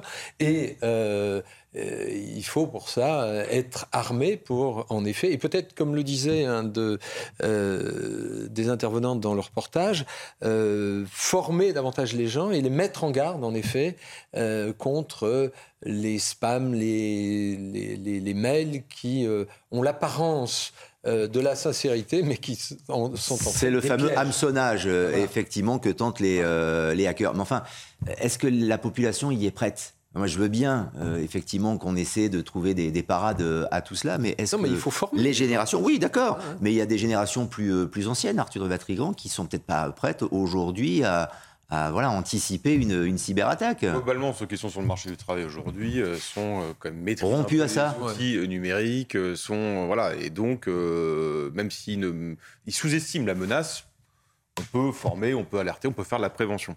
Euh, mais j'avais interrogé deux, trois euh, spécialistes de, l'hôpital euh, justement hier, et ce qu'ils me disaient, c'est que c'était, ces attaques-là étaient assez récentes. Jusqu'à présent, les, établissements hospitaliers étaient un peu épargnés par les hackers, comme si il y avait un espace un peu sacré qu'on ne touchait pas. D'accord. Sauf Là, on est à 11 quand même en France. Hein. non, mais jusqu'à, en gros, jusqu'à 2017. D'accord. les cinq dernières années, quoi. D'accord. sauf qu'en effet, depuis, ça s'est accéléré à tel point que, vous savez, dans le fameux Ségur de la santé, là, qui va pas servir à grand chose, il y a quand même une enveloppe de 25 millions d'euros qui était débloqué pour justement euh, développer ou lutter ou améliorer la cybersécurité des établissements de santé. Et dans ce fameux Ségur de la santé, vous avez euh, notamment un, point, une ligne qui s'appelle euh, espace numérique en santé et avec un budget devant de 2 milliards d'euros. Donc, bon, ça fait un peu d'argent. ça serait peut-être, rappelez-vous qu'Emmanuel Macron nous avait expliqué qu'on était en guerre. Bon, bah là, clairement, hein, c'est pas un virus qui nous attaque, ce sont des gens derrière un ordinateur caché. Donc, très bien, mettons les moyens qu'il faut, parce que déjà que notre établissement de santé, notre hôpital, notre hôpital pardon, est en voie de clochardisation, si en plus on se met à avoir des, hackers qui nous tombent dessus, on, c'est vrai qu'il ne va plus rien rester, quoi. Ça va être une catastrophe. Donc là, voilà, si a priori c'est pas un épiphénomène, c'est quelque chose qui est en croissance mais mettons les moyens. Ce qui est quand même nouveau, là, euh, ce qu'on peut euh, observer à Corbeil-Essonne, c'est euh, le fait qu'il y ait une demande de rançon. donc, on peut penser que, vous comprenez, quand quelqu'un fait une demande de rançon, il espère la toucher. Donc, on peut penser que les services de sécurité contre la cyberattaque peuvent peut-être remonter jusqu'au euh, jusqu'au. L'hôpital ne, ne, paiera pas. Hein. En tout cas, c'est ce, qui a, ce qui a été dit. Pour conclure. Je voudrais ajouter une dernière chose. Il faut aussi comprendre que ceux qui qui protègent les institutions françaises de ces cyberattaques, en fait, ce pas des ordinateurs, hein, c'est des êtres humains, c'est des, jeunes souvent qui font de la cybersécurité. En France, les jeunes qui font des études de cybersécurité sont très mal payés par rapport à d'autres pays. C'est pour ça qu'ils partent tous au Canada, aux États-Unis ou même en Chine, parce que là-bas, les salaires sont beaucoup plus attrayants. Donc il faut aussi revaloriser ce métier, parce que c'est en fait c'est l'avenir de la France de, que de protéger ces institutions. Donc augmentons les salaires, revalorisons, créons des écoles, et je pense que ce sera déjà une bonne, une bonne première pierre. On se retrouve dans quelques instants dans 90 minutes info sur euh, CNews, d'autres débats à venir, le point sur l'actualité. À tout de suite. «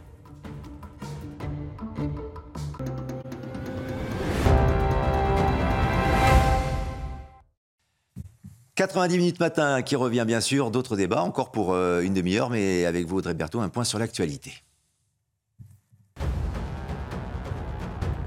Dans dix jours, c'est la rentrée scolaire. Y aura-t-il un professeur devant chaque classe, comme l'a promis Papendaï Le ministre de l'Éducation nationale est en déplacement au rectorat de l'Académie de Créteil depuis 10 heures ce matin. Cette année, plus de 4000 postes n'ont pas été pourvus au concours enseignant. C'est acté, la redevance télé ne sera plus prélevée aux contribuables. Cela signifie que dès cet automne, les Français qui recevaient habituellement l'avis d'imposition sur la redevance audiovisuelle n'auront plus à prévoir cette dépense. Pour les foyers qui sont mensualisés en 2022, un remboursement par virement sera effectué en septembre. Enfin, l'incendie dans le massif des Alpilles, dans les Bouches du Rhône, est fixé. Il a parcouru 117 hectares de végétation. Jusqu'à 600 pompiers ont été déployés. Le massif restera tout de même fermé aujourd'hui face au risque incendie de forêt. L'actualité encore avec euh, les débats et nos invités sur le plateau de 90 minutes matin et la rentrée scolaire qui approche. Hein. Les vacances euh, sont bientôt terminées, mais une rentrée scolaire euh, sous tension, marquée par la pénurie d'enseignants, alors que plus de 4000 postes n'ont pas été pourvus au concours des, enseignants. La rentrée scolaire fait face à une crise de, recrutement inédite. Papendiaï, le ministre de l'Éducation nationale, était en déplacement ce matin à, Créteil, en visite dans une cellule de, recrutement justement, et il s'est exprimé sur les, les conditions particulièrement euh, compliquées, complexes, non optimales euh, en tout cas, pour euh, accueillir de nouveaux professeurs. Je suis aussi très sensible, nous sommes très sensibles au ministère au fait que nous travaillons aujourd'hui dans des conditions qui ne sont pas optimales dans le temps long. la question centrale qui est celle du recrutement et de l'attractivité euh, du métier euh, d'enseignant, cette question reste posée, euh, bien entendu, et il nous faut y répondre de manière structurelle par l'accroissement du recrutement d'enseignants titulaires. Ça, c'est évidemment la question de fond à laquelle nous nous attaquons. Voilà, il parle euh, en effet d'enseignants euh, titulaires parce que pour euh, combler les, manques, on fera peut-être appel à des, à des enseignants qui n'ont pas le CAPES, ce qui est le diplôme requis effectivement pour, pour, pour enseigner. Pourtant, Papendia a toujours dit, a toujours assuré qu'il y aurait un professeur devant chaque classe. Donc euh, il y a une communication qui semble un peu ambivalente, Geoffroy Antoine. Bah, déjà, selon les syndicats, un professeur pour chaque classe, c'est pas le cas pour l'instant. C'est hmm. vraiment pas le cas. Bien sûr. Maintenant, comment parler de ce sujet sans évoquer les 9700 suppressions de postes d'enseignants hein, sous euh, Jean-Michel Blanquer Quand même, c'est dingue qu'on n'en parle pas et que M. Ndiaye ne se justifie pas, en tout cas, de ces suppressions et, et en fasse mention. Maintenant, il y a un problème un petit peu plus général là-dessus, c'est que le métier d'enseignant n'a plus la valeur, n'a plus le respect euh, qu'on lui devait et qu'il avait en fait euh, il y a quelques années de cela. Euh, et, le fait de recruter en job dating, ça va ne faire qu'empirer les choses. Vous savez, être enseignant, c'est d'abord avoir appris beaucoup de choses, c'est aussi un certain poste, une certaine, un certain statut. Moi, mes, profs, je les ai toujours respectés parce que justement, ils étaient des figures d'autorité qui me transmettaient du savoir et je trouvais ça assez impressionnant. Aujourd'hui, du job dating, vous allez prendre n'importe qui qui est un petit peu attiré par, par l'éducation et la volonté de transmettre du savoir et il va devenir enseignant. Donc en fait, c'est aussi une offense, une insulte même presque aux autres enseignants qui, eux, ont fait des études, ont passé, comme vous le disiez, le CAPES, donc un diplôme certifiant. Donc en fait, le problème, c'est aussi de revaloriser le métier. Il y a aussi la question des salaires qu'il faut aborder de manière frontale, peut-être redresser, réévaluer les salaires et puis offrir des perspectives d'évolution. C'est un petit peu comme le personnel euh, soignant, le personnel médical. Il n'y a plus d'évolution aujourd'hui. Vous êtes enseignant, vous rentrez en tant qu'enseignant et vous restez pendant 20 ans euh, à la même classe, au même niveau. Donc voilà, je pense que pour revaloriser le métier et combler les, déficits en professeurs, il faut, euh, il faut donner du sens à ce métier et le respecter à nouveau. Alors, donner du sens, en effet, mais pourquoi on a du mal à, recruter? Pourquoi les, les jeunes n'ont plus envie de faire ce, métier, ou beaucoup moins, en tout cas, Denis de Montpion? C'est un métier qui est devenu très difficile, indépendamment des conditions financières. Euh, qui sont assez médiocres quand même, il faut bien le dire. C'est un métier très difficile qui est devenu de plus en plus difficile, euh, car euh, vous savez, vous avez les associations de parents d'élèves, vous avez un tas de facteurs qui interviennent au sein des établissements, pas toujours pour le meilleur d'ailleurs, et quelquefois pour le pire. Donc tout ça conjugué fait que effectivement, euh, quand on voit le nombre, euh, la pénurie véritablement qui s'est installée au sein de l'éducation nationale, euh, il y a de quoi se préoccuper. Quand j'entends le ministre dire, voilà, c'est à nous d'apporter des réponses, je ne pense pas qu'il découvre le problème. Et le risque face à cette pénurie, c'est qu'il y ait une espèce de nivellement par le bas. on a vu ça dans d'autres secteurs d'activité et c'est typique de la politique d'Emmanuel Macron, c'est-à-dire quand on n'a plus euh, de gens qui ont la compétence, euh, on fait en sorte que des gens fassent office de. Alors, ils n'ont pas euh, les diplômes suffisants, les connaissances suffisantes, ils n'ont pas non plus d'ailleurs souvent la, pédagogie suffisante, et il y a un vrai découragement pour ceux qui sont encore en poste, malheureusement. Arthur de Vatrigan, je vous cède la parole dans, un instant, mais d'abord j'aimerais qu'on écoute aussi euh, la réaction du syndicat national de l'enseignement supérieur, vu la situation de la rentrée avec les manques qui peuvent, arriver, et pourquoi d'ailleurs euh, le métier d'enseignant n'attire plus. Les enjeux forts de cette rentrée, eh bien euh, oui, vous aura pas échappé que cette rentrée va être compliquée et qu'on est à un moment charnière pour l'école publique alors que le métier souffre d'une réelle attractivité. Depuis euh, quelques années, le métier euh, d'enseignant n'attire plus et ça s'est renforcé cette année encore avec les résultats au CRPE, résultats euh, qu'on n'avait jamais atteints. En 2022, c'est 1177 postes qui sont restés vacants à l'issue des concours, contre 517 en 2021 au concours externe.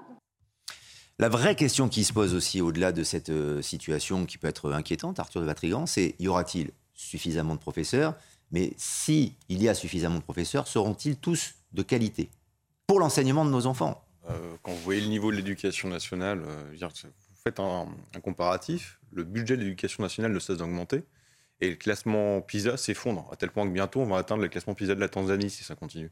Donc il y a un problème de niveau, mais il y a un problème structurel énorme. Alors vous posez la question de pourquoi les, gens les jeunes ne veulent, pas veulent plus être professeurs bah, est-ce que vous avez envie de vous, prendre des, des, des, chaises dans la tronche? Est-ce que vous avez envie d'avoir une cible dans le dos Ou même de risquer de vous faire égorger pour même pas plus d'un SMIC par mois quoi? La question, c'est évidemment que non. Et même le, la, vocation la plus enracinée ne tiendra pas face à ça. Alors, si on reprend, il y a plusieurs raisons, parce que, euh, c'est encore une fois, c'est structurel. Donc, évidemment qu'il y a une question de salaire, parce que quand vous, en fin de carrière, vous êtes à 2500 euros par mois, en fonction de là où vous vivez, c'est compliqué. Vivre à Paris avec un salaire de prof, c'est très compliqué. Euh, mais Rappelez-vous, les cernoirs de la République n'étaient pas mieux payés. Sauf qu'ils avaient un statut. Un statut, c'était considéré. Là, il n'y a plus de statut. Il y a une déconsidération totale. Ensuite, vous êtes jeune professeur, vous avez 99 chances sur 100 d'être envoyé en banlieue, comme première expérience. Ça donne pas envie. Surtout en voyant ce qui se passe. C'est-à-dire, envoyé en banlieue, Samuel Paty, donc potentiellement, vous pouvez avoir des menaces de mort, euh, de ne pas être soutenu par votre hiérarchie, euh, d'avoir les associations de parents d'élèves contre vous, et au pire du pire, se faire tuer. Euh, ensuite, rappelez-vous, en 2012, c'est là où commencent à sortir les premiers classements PISA de la France qui s'effondrent. Euh, François Hollande, président de la République, Vincent Payon, ministre de l'Éducation nationale, font une loi de refondation pour l'école. Et vous vous rappelez ce que c'était la priorité pour la refondation pour l'école? Le bien-être. Pour lutter contre le classement qui s'effondrait, en maths, en français, en lecture, tout ça, on fait le bien-être. C'est-à-dire que la République, qui est impuissante, qui a un foutu de régler les problèmes et tous les maux de la société, va demander aux profs de le faire dans, leur salle de classe. Donc non seulement les savoirs fondamentaux, c'est pas la priorité, la priorité c'est le bien-être, mais quand on voit tous les mots de la société qui sont les mêmes dans une classe, c'est ingérable. Donc un prof ne veut pas faire ça. Et ensuite, dernière chose pour le CAPES, il y a des profs, il y a des candidats qui n'ont pas été reçus au CAPES. Vous savez pourquoi? Parce qu'il y a eu un oral au CAPES. L'oral c'était sur les valeurs de la République. C'est-à-dire que euh, vous posez comme question comment essayer de résoudre un problème? Le prof n'était pas interrogé sur ses savoirs, sur sa discipline, il était interrogé sur sa conformité ou non avec les dogmes de la République. Les questions, c'était par exemple, vous avez un garçon qui joue, la qui joue au chevalier ou euh, au Playmobil, ce que vous voulez, et une fille qui joue à la dinette, comment lutter contre la théorie du genre? Voilà, c'était ça les questions. Vous avez l'oral du CAPES. Donc il y en a qui ont été, quelques candidats qui ont été refusés. Voilà.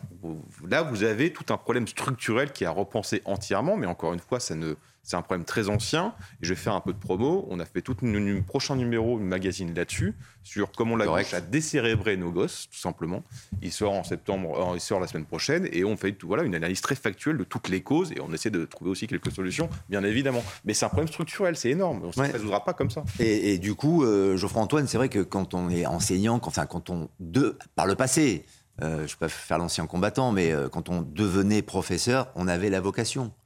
C'était un sacerdoce. Aujourd'hui, euh, dans ces conditions-là, ça ne peut plus. Bah, y a-t-il encore des, jeunes aujourd'hui qui veulent devenir professeurs par vocation? Certainement, mais je pense qu'ils sont vite dégoûtés. Parce qu'on avait la vocation, certes, mais il y avait le respect qui arrivait derrière. C'est-à-dire que vous arriviez devant une classe, les élèves se levaient, on vous respectait, on vous écoutait, on ne vous interrompait pas. Et comme l'a dit M. de Vatrican, effectivement, on ne pointait pas une arme sur votre tempe. Ce que je vous rappelle que c'est ce qui s'est passé quand même il y a quelques mois. Il y avait un, élève qui a sorti une arme, factice ou pas, peu importe, et il l'a pointée sur la tempe d'un professeur.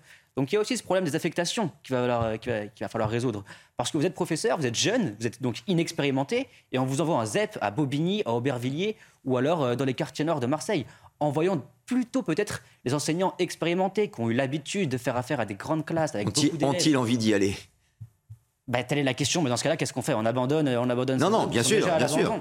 Non, mais il y a une vraie, une vraie, une vraie, problématique. Donc, soit on envoie la chair à canon, en effet, euh, et les jeunes enseignants, mais les plus expérimentés, euh, évidemment. On en, revient, on en, revient, au sujet initial de pour rétablir l'autorité dans les établissements publics, dans ces zones de reconquête républicaine, comme ils disent, faisons pression sur les parents les parents, si, les parents acceptent d'envoyer leurs enfants à l'école, c'est que les, élèves doivent ressortir instruits. Et pour qu'ils ressortent instruits, il faut qu'ils acceptent l'autorité du professeur. Mais c'est aussi la responsabilité parentale de dire à leurs enfants, vous allez à l'école, vous écoutez. Et si jamais tel n'est pas le cas, les parents doivent aussi être sanctionnés parce qu'ils sont responsables de leurs enfants. Est-ce que tout ceci euh, contribue finalement à une contrition des valeurs de la République, c'est-à-dire qu'il n'y a plus l'autorité euh, des professeurs moins d'autorité aussi de la part de, la police, on en parlait tout à l'heure avec notamment les, refus d'obtempérer. Donc c'est peut-être plus un climat général que pointer du doigt, euh, Denis, uniquement le corps, le corps enseignant ou l'éducation nationale. Mais le problème est politique en réalité. Pourquoi? Parce que les politiques ont les yeux rivés sur leur code de popularité. Et euh, c'est toute la difficulté. Donc, et ça, ça date pas d'Emmanuel Macron. C'était comme ça déjà depuis 20 euh, ou 25 ans. C'est-à-dire que euh, c'est la contestation qui empêche, par exemple, les, les, les, réformes importantes qui pourraient redonner un peu d'autorité. On le voit dans la police, on le voit dans l'éducation, on le voit dans tous les secteurs d'activité, parce que euh, euh, sous Emmanuel Macron, lui, son, grand truc, c'est le libéralisme, c'est-à-dire euh, laisser la société s'organiser d'elle-même. Mais c'est pas comme ça que ça peut fonctionner. Il faut un État fort, organisé, tel qu'on en a connu, avec des personnalités fortes. Et aujourd'hui, c'est ce qui fait malheureusement le plus défaut. Autre sujet qui fait débat dans, dans l'actualité, c'est euh, Isabelle Rome, la ministre déléguée chargée de l'égalité entre les femmes et les hommes, qui a apporté son soutien au planning familial, critiqué pour euh, avoir utilisé l'image d'un homme transgenre enceint dans le cadre d'une campagne donc, de, communication. C'est une affiche qui fait euh, polémique. Je vais vous demander si vous comprenez pourquoi dans quelques instants. Mais d'abord, les détails avec Clémence Barbier. Le soutien est de taille. Après la campagne du planning familial vivement critiquée, la ministre déléguée chargée de l'égalité entre les femmes et les hommes apporte son soutien. Ne laissons pas l'extrême droite attiser les haines en instrumentalisant une campagne de communication dont je peux comprendre qu'elle ne fasse pas consensus. Sur cette affiche, deux hommes dont l'un au ventre arrondi. Il est transgenre, c'est-à-dire né biologiquement femme et dont l'identité de genre est masculine. Le slogan Au planning familial, des hommes peuvent aussi être enceints. L'image est choquante pour certains. Le planning familial s'éloigne de la science pour verser dans le militantisme idéologique le plus contestable. Mais que c'est con et probablement dangereux au final, cette obsession de tout déconstruire. Et merci de ne pas la ramener sur la tolérance, l'utilité du planning familial et tout le tralala. Rien à voir avec ces campagnes tordues. Financé par l'État, le réseau d'associations se défend. Ces attaques prennent prétexte d'une affiche présentant une personne trans pour appeler à notre désubventionnement.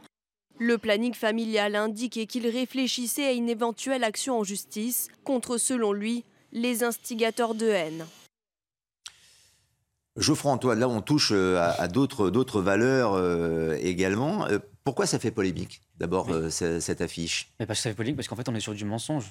C'est-à-dire qu'on est sur du mensonge, on est, comme le disait, c'est un, refus de la science, c'est-à-dire un refus, une négation de la biologie. Il y a quand même des mesures élémentaires en biologie, c'est qu'un homme est un homme, une femme est une femme, et un homme ne peut pas tomber enceinte. Et en fait, eux se défendent en disant oui, mais c'est aussi le ressenti. Un homme peut se sentir femme et une femme peut se sentir homme. Mais là, on n'est pas dans la science, on est dans le ressenti. Et en fait, c'est ça qui est très grave parce que le planning familial, comme ils le disent, est subventionné par l'État. Donc, à travers ces subventions, on a le sentiment que c'est l'État qui cautionne que les associations soient dans le mensonge scientifique, dans l'erreur. Parce que c'est une erreur scientifique, il n'y a aucun, aucun fondement biologique à cela.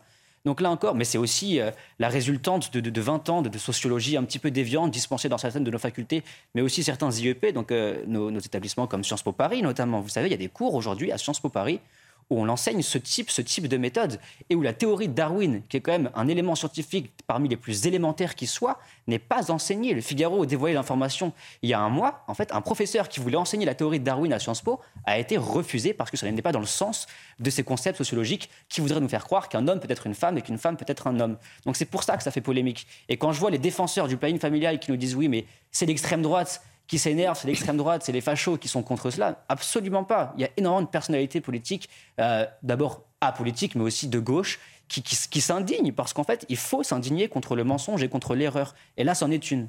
Hmm. Elle vous gêne cette affiche, Denis de Montpion? Euh, Elle vous dérange euh je, pense que, euh, moi je pense que c'est, vous savez, on dit toujours, ce n'est que turpitude qu'un peu de sable efface. Et voilà, c'est la polémique du moment qui va durer même pas 24 heures. Mais en tout cas, c'est le rôle du planning familial. Et quand on voit la ministre apporter son soutien à une telle campagne, d'ailleurs qui euh, devrait pas avoir un retentissement, euh, sinon polémique, euh, assez extraordinaire. C'est pas le rôle du planning familial de promouvoir ce genre de publicité. En général, leur rôle, c'est quand même de faire en sorte que euh, les femmes soient euh, informées de leurs droits de, euh, en matière de contraception, en matière de... La, volonté de toucher le, tout, ce qu'elles ont le plus large, si je puis dire. Ça fait quelques années qu'ils sont sur un virage complètement woke, hein, le plan familial. Quelques années déjà. Non, mais c'est-à-dire qu'ils ont un peu disparu du paysage, en réalité.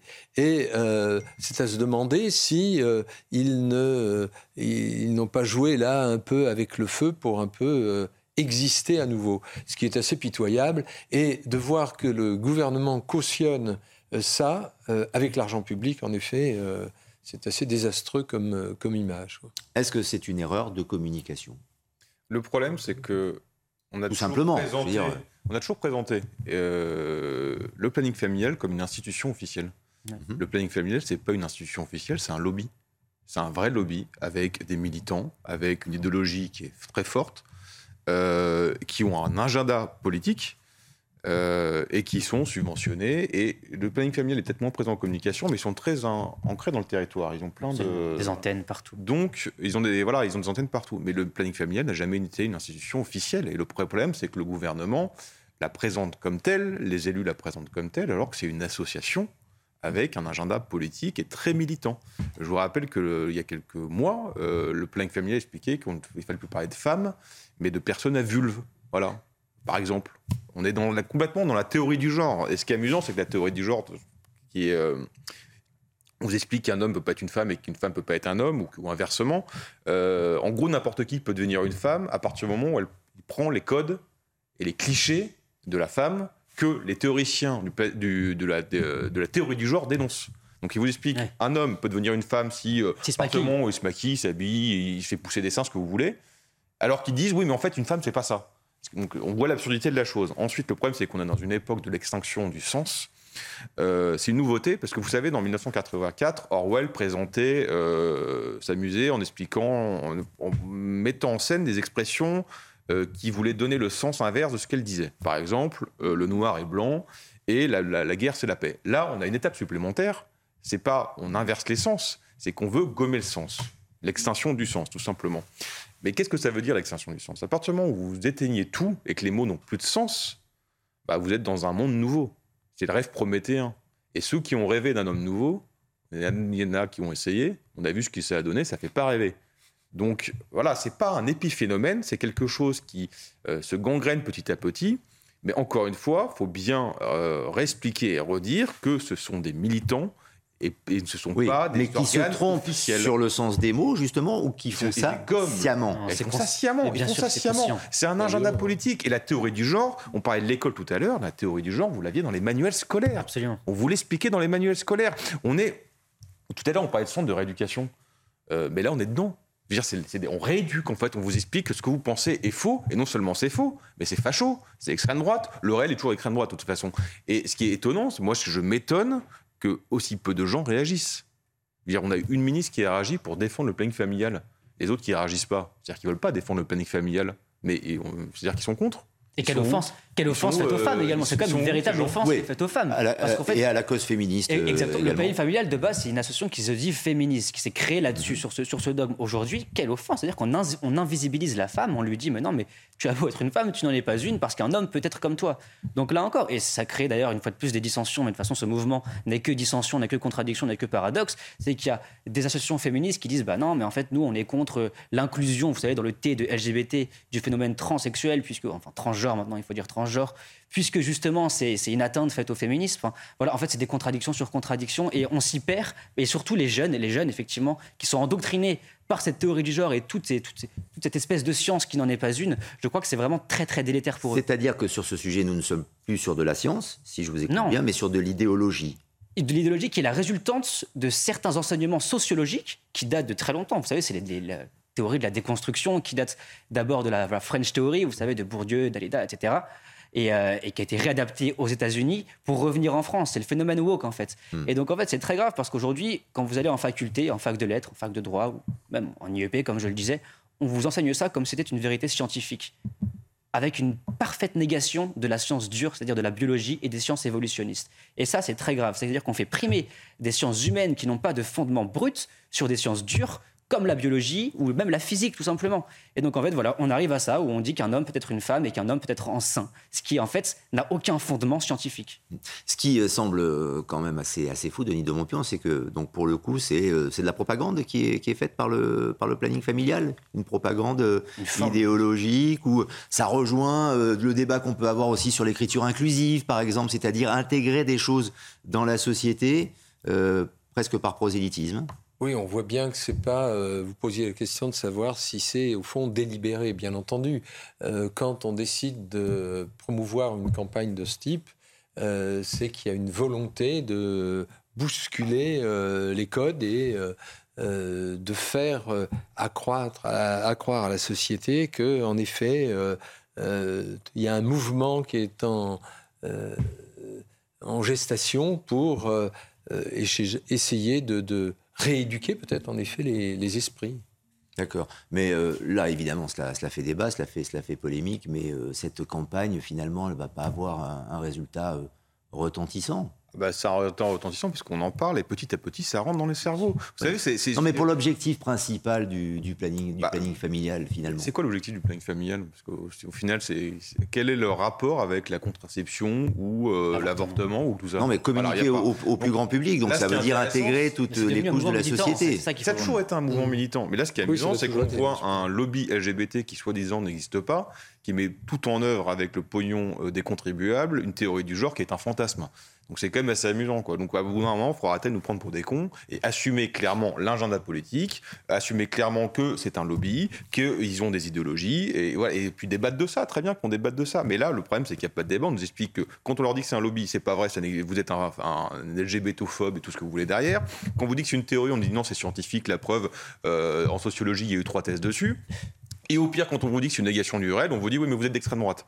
Donc voilà, il n'y a pas de débat. On est juste sur de, de- de la perfusion d'idées par tous les moyens. Et le problème, c'est que c'est soutenu par un gouvernement avec des moyens importants, subventions, et ça se diffuse dès l'école, dans les universités et dans des associations qui sont présentées faussement comme institutionnelles ou officielles. En tout cas, c'est vrai qu'on est loin de la euh, mission initiale du planning familial qui était la libération de la femme, en effet.